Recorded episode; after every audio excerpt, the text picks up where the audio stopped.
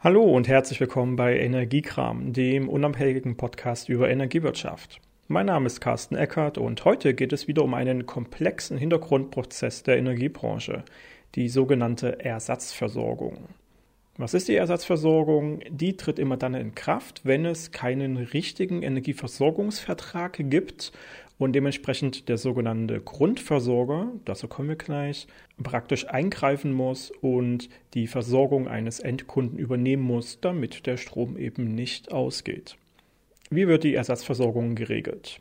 Paragraph 38 des Energiewirtschaftsgesetzes ENWG nennt sich Ersatzversorgung mit Energie und gibt relativ klar an, wenn es also keinen regulären Vertrag gibt, wenn ein Kunde keinem regulären Vertrag zugeordnet ist, dann wird er im Rahmen der Ersatzversorgung beliefert.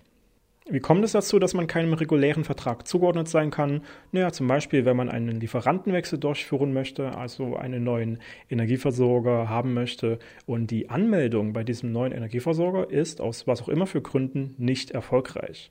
In der Vergangenheit habe ich ja schon mal den Prozess des Lieferantenwechsels etwas näher beleuchtet und dabei aufgezeigt, dass verschiedenste Dinge schiefgehen können und eine Konsequenz davon ist eben, dass man in der Ersatzversorgung landet. Genauso gut kann es natürlich sein, dass der Energieversorger den Vertrag mit einem beendet, aus was auch immer für Gründen, zum Beispiel aufgrund eines relativ hohen Zahlungsverzuges.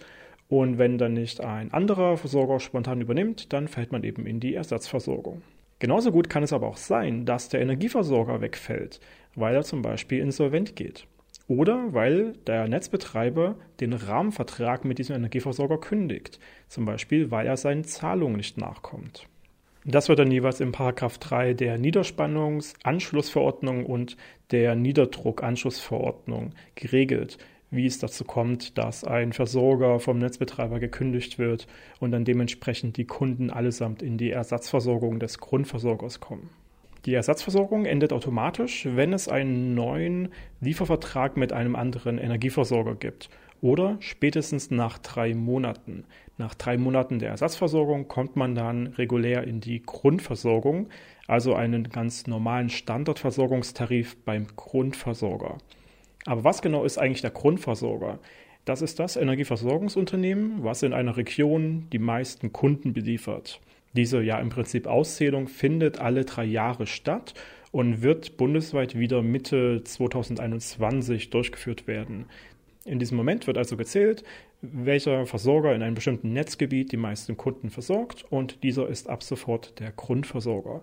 Das sind ganz oft die Stadtwerke, regionale Energieversorger oder auch die richtig großen Energieversorgungskonzerne. In der Ersatzversorgung gelten für Haushaltskunden gesonderte Preise, die mit der Grundversorgung übereinstimmen. Das Ganze findet sich im Paragraph 36 des Energiewirtschaftsgesetzes. Dort wird eben klar gemacht, ein Haushaltskunde muss mit Preisen versorgt werden, die im Internet veröffentlicht werden, die also für jeden transparent dargestellt werden und an denen man sich dann eben auch orientieren kann. Der Tarif für die Grund- und Ersatzversorgung ist immer teurer als ein klassischer Energieversorgungstarif, weil es hier ein paar Unabwägbarkeiten gibt, die man für die Kalkulation schlicht und einfach bedenken muss. Wie ich ja beschrieben habe, würden Kunden zum Beispiel bei der Insolvenz eines Energieversorgers automatisch in die Ersatzversorgung fallen dann muss der Ersatzversorger, der Grundversorger, natürlich die jetzt dazukommende Energiemenge, die er ja versorgen muss, spontan am Markt irgendwo einkaufen, klassischerweise an der Strombörse. Das kann er ja jetzt nicht mehr langfristig und dementsprechend vielleicht etwas günstiger machen, sondern muss sehr kurzfristig Energiemengen einkaufen, die wahrscheinlich teurer sind als das, was er normalerweise gewohnt ist.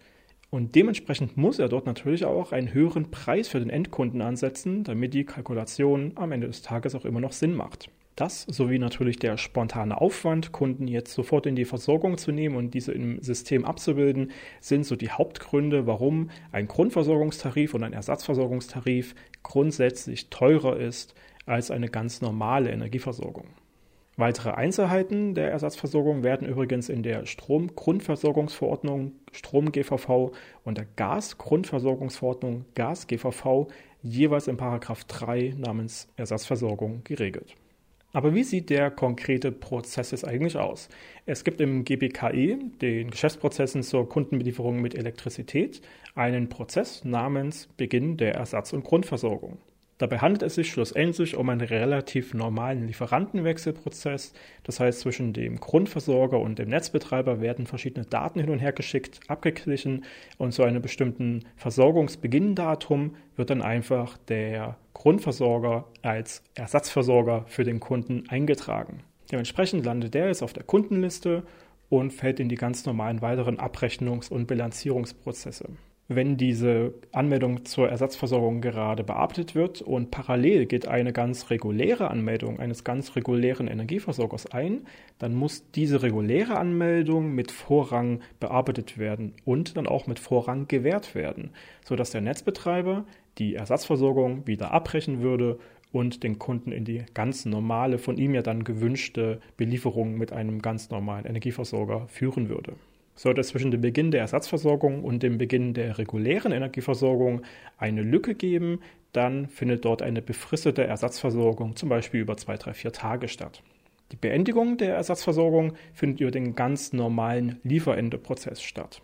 Der konkrete Ablauf des Prozesses kann im GPKE unter Punkt 4 Prozessersatzversorgung entnommen werden und verschiedene konkrete Fälle der Anwendung können im sogenannten Anwendungsfragenkatalog zum GBKE unter zweitens Ersatzversorgung auch entnommen werden. Diese Dokumente sind online problemlos zu finden. Ich werde sie aber auch im Artikel zu dieser Podcast-Episode verlinken.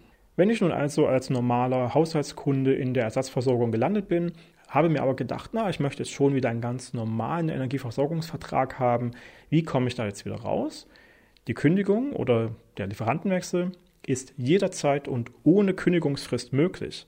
Das heißt, wenn ich informiert wurde, hey, Sie sind jetzt in der Ersatzversorgung, kann ich sofort den Vertrag mit einem ganz normalen Energieversorger aufnehmen und muss nicht mal sieben Tage, 14 Tage oder wie auch immer in die Zukunft abwarten, sondern kann sofort und ohne Kündigungsfrist in die Versorgung gehen. Das Ganze kann komplett formlos sein und findet klassischerweise natürlich so statt, dass ich auf der Webseite meines neuen Versorgers die Belieferung auswähle und der kümmert sich dann um den ganzen Hintergrundprozess des Lieferantenwechsels, den ich ja wie gesagt schon in einer anderen Episode näher beleuchtet habe. Soweit zum Ersatzversorgungsprozess. Wie ist das bei euch? Wart ihr schon mal in der Ersatzversorgung? Zum Beispiel, weil euer Energielieferant plötzlich nicht mehr existiert hat oder weil der Lieferantenwechselprozess nicht erfolgreich durchgeführt werden konnte. Wenn das so ist, dann schreibt das doch mal in die Kommentare. Genauso, wenn ihr irgendwelche Fragen habt. Und ansonsten danke ich für das Zuhören und bis zum nächsten Mal bei Energiekram. Mein Name ist Carsten Eckert.